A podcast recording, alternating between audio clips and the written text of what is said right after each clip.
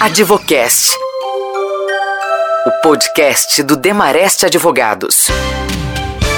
A decretação do coronavírus como pandemia global pela Organização Mundial da Saúde está apresentando um desafio imenso à maneira como o mundo atualmente faz negócios. As empresas terão que adotar planos de contingência mais robustos e o trabalho será mais flexível e remoto. Enquanto isso, o impacto do Covid-19 na economia é gigantesco.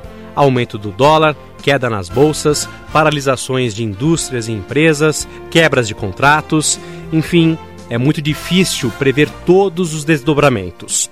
Para mostrar esses impactos, o Advocast, o podcast aqui do Demarest, terá quatro edições especiais, onde poderemos dimensionar como o coronavírus afeta algumas áreas mais específicas, como negociações e contratos, direito público e regulatório, mercado securitário e área de esportes e entretenimento. Está na pauta. Coronavírus. As relações comerciais estão sofrendo um impacto direto da pandemia de coronavírus. Negociações e contratos são adiados, renegociados, suspensos ou até cancelados.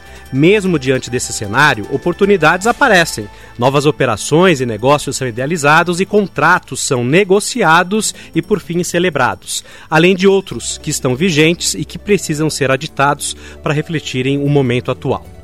Por isso, para falarmos mais desse tema, está aqui conosco o sócio da área de contratos comerciais do Demarest, o Cláudio Matos. O Cláudio, num momento desse, de pandemia, quais são os aspectos preliminares que devem ser observados para celebrar um novo contrato? Bom, as partes devem entender os efeitos da crise em toda a cadeia do negócio. Vou dar um exemplo. Em contratos de fornecimento, as partes devem analisar os eventuais e possíveis impactos da crise desde o processo de obtenção da matéria-prima, o uso dos recursos, por exemplo, máquinas e o pessoal alocado, no recebimento, fabricação, armazenagem, logística e transporte, além da entrega final ao comprador.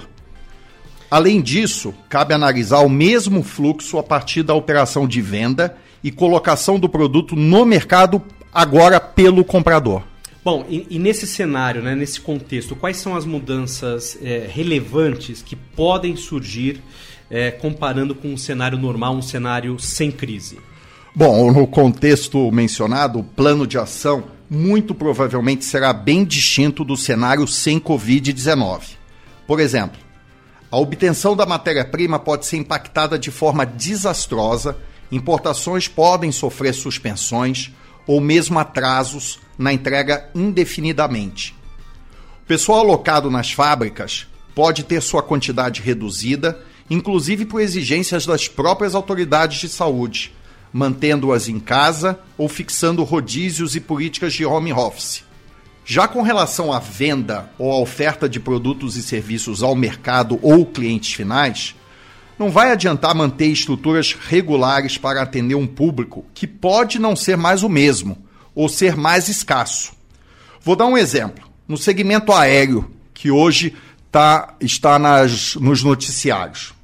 A depender da extensão e prolongamento dessa crise com o Covid-19, me parece crível presumir que a atenção será redobrada na escolha de equipamentos e rotas equipamentos menores e rotas domésticas deverão ser menos afetadas. Então, aquelas companhias que usam equipamentos menores ou mesmo têm rotas internacionais mais reduzidas deverão sofrer um pouco menos. Focar agora em sustentabilidade, mesmo que signifique reduzir temporariamente algumas ofertas ou preços, me parece ser inevitável. Se imaginarmos ações nesse sentido, contratos serão firmados, aditados ou renegociados com base no caso concreto e a situação atual, levando em consideração uma projeção de prolongamento do surto ou pandemia com toda certeza. Diante disso que você falou, quem já tem um contrato, quem já assinou contrato, já tem um contrato celebrado, o que é que deve fazer? Renegocia esse contrato? Bom, você está me perguntando se caberia, por exemplo, uma renegociação. Sim, não há dúvida nenhuma da potencial necessidade de readequação e, sem dúvida, para aquelas operações que efetivamente, de forma cabal, foram e ou continuam afetadas pelo alastramento do vírus. Mais importante do que um contrato vigente, firmado, por exemplo, antes da atual situação, é ter um contrato factível de ser performado, mesmo que alteradas as bases do contrato. Agora, existem é, brechas, gatilhos legais para provocar é, essa renegociação dos contratos que já estão em vigor? Sim, nosso ordenamento jurídico prevê certos gatilhos.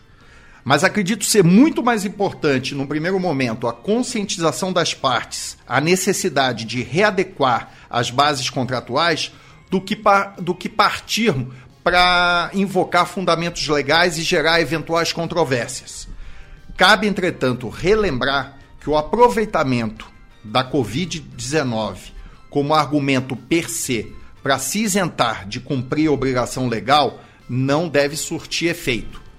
Serão exigidas evidências inequívocas que demonstrem a ausência de culpa, a inevitabilidade do evento, a superveniência do evento, seus efeitos reais na obrigação descumprida, o nexo entre o evento e o descumprimento sem culpa da parte, além das medidas atenuadoras já intentadas pela parte afetada, a efetiva tentativa de conduta reparadora ou mitigadora de boa-fé, além da observância de eventuais condições contratadas sobre força maior, como a comunicação tempestiva à outra parte.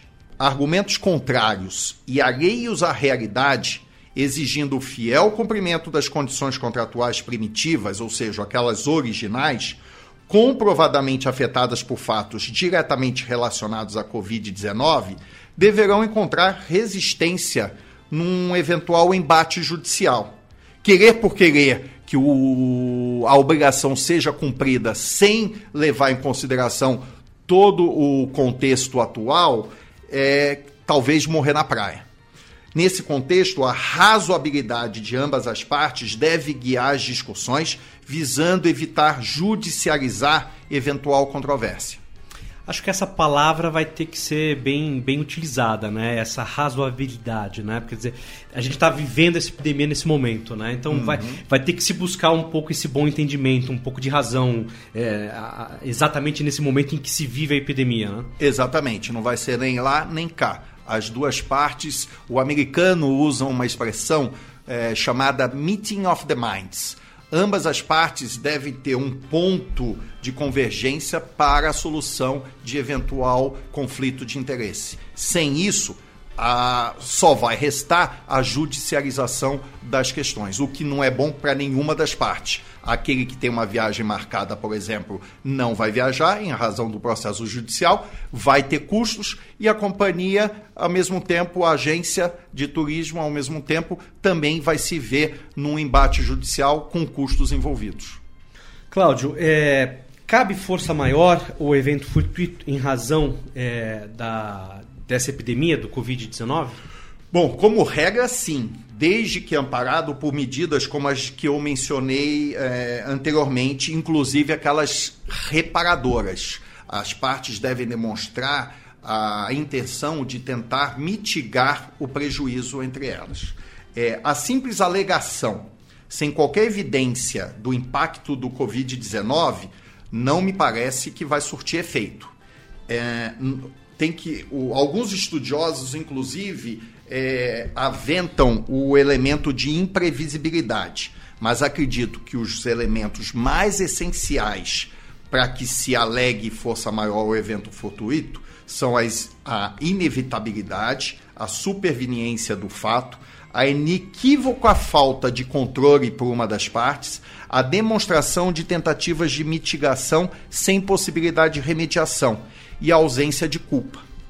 A demonstração pela parte impedida de cumprir sua obrigação, de que tentou mitigar ou mitigou possíveis danos e procurou reduzir o ônus à outra parte, é essencial no processo de rediscussão do negócio jurídico, inclusive sob a ótica da força maior e caso fortuito.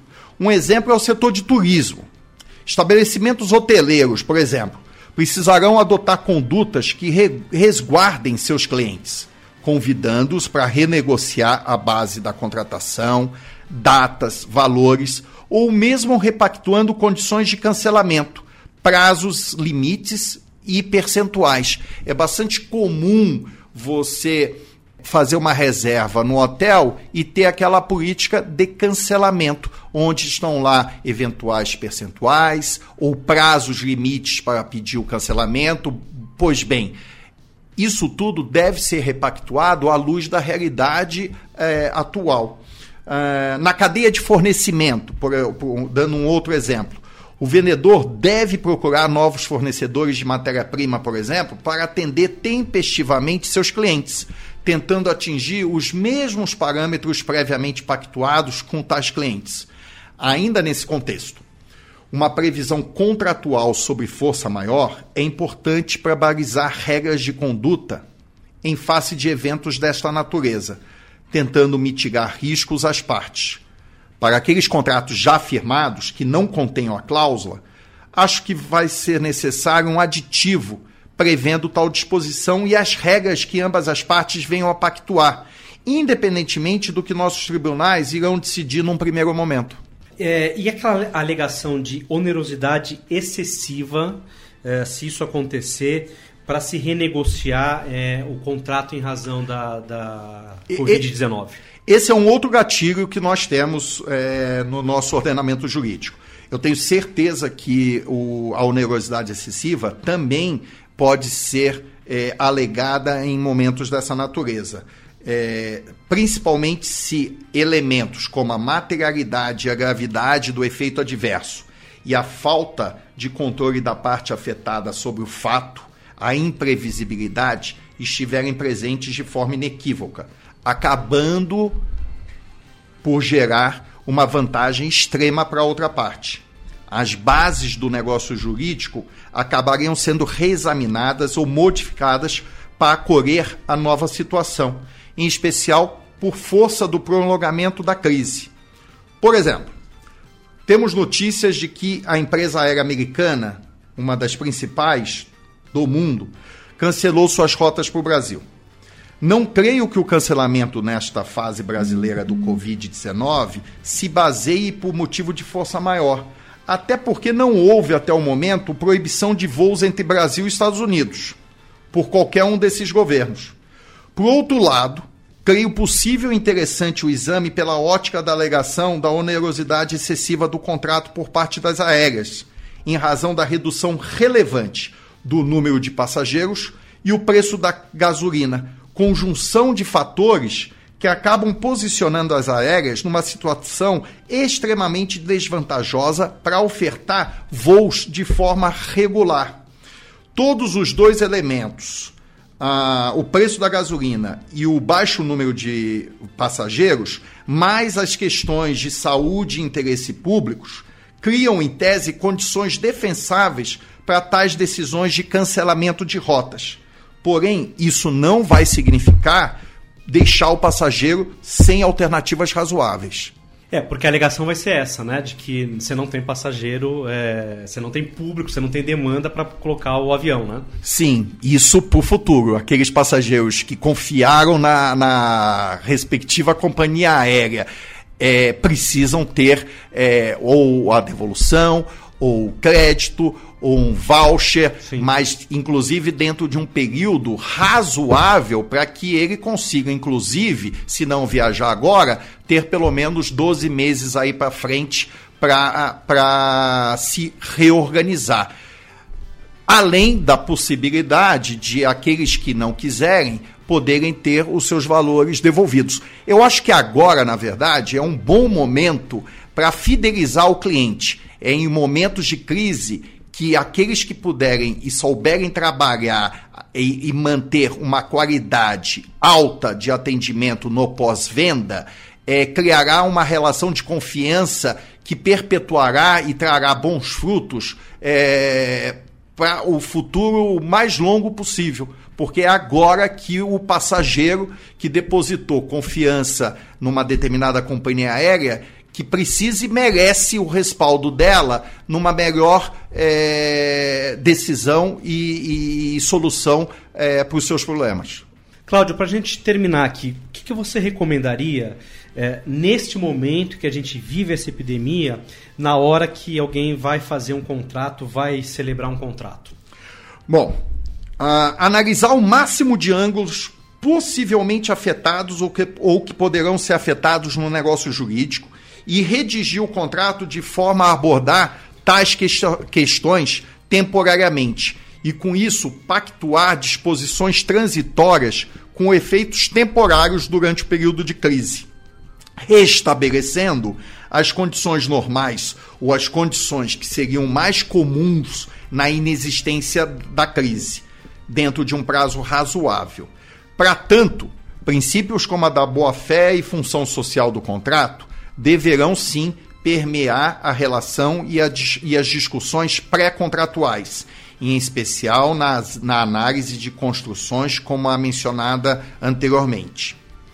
Tais princípios, ao meu ver, tomarão uma proporção muito grande na análise de eventuais disputas sobre o restabelecimento de condições mais comuns e regulares por ocasião do final do surto ou pandemia. Então, não é, nada impede que na construção de um novo contrato, na discussão de um novo contrato, as partes possam é, criar condições que visem é, ou que se mantenham válidas é, enquanto esse período persistir, colocando é, eventuais datas para rediscutir a sua continuidade ou não, e quando do final da crise voltarem a ter condições comuns, seja em índices é, de preço de é, índices de reajuste, valores, níveis de serviços. Hoje, você estabelecer os mesmos níveis de serviço é, que você estabeleceu há um ano atrás, é, obviamente não vão ser factíveis por falta de pessoal, por questões de restrições sociais. Então, isso tudo, ela pode ser, de uma certa forma, podem ser reguladas de forma transitória até um determinado momento onde as partes possam sentar e aditar os seus contratos para passar a valer condições mais regulares. Isso pode estar claramente mencionado que durante a epidemia, durante esse período, ajustamos, passado esse período, voltamos. Exatamente. E o, o X da questão é quanto seria, em termos práticos, o tempo é, deste período. É, nada impede que as partes estabeleçam um período e de boa fé, novamente usando o princípio da boa fé, daqui a 30 dias, daqui a 40 dias, sentem e renegociem a possibilidade de voltar a cláusulas mais comuns. Ok, muito obrigado então ao Cláudio Matos, que é sócio da área de contratos comerciais aqui do Demarest, participando desse podcast com foco no coronavírus. E muito obrigado a você que esteve nos acompanhando. Até a próxima! Advocast. Informação com quem entende.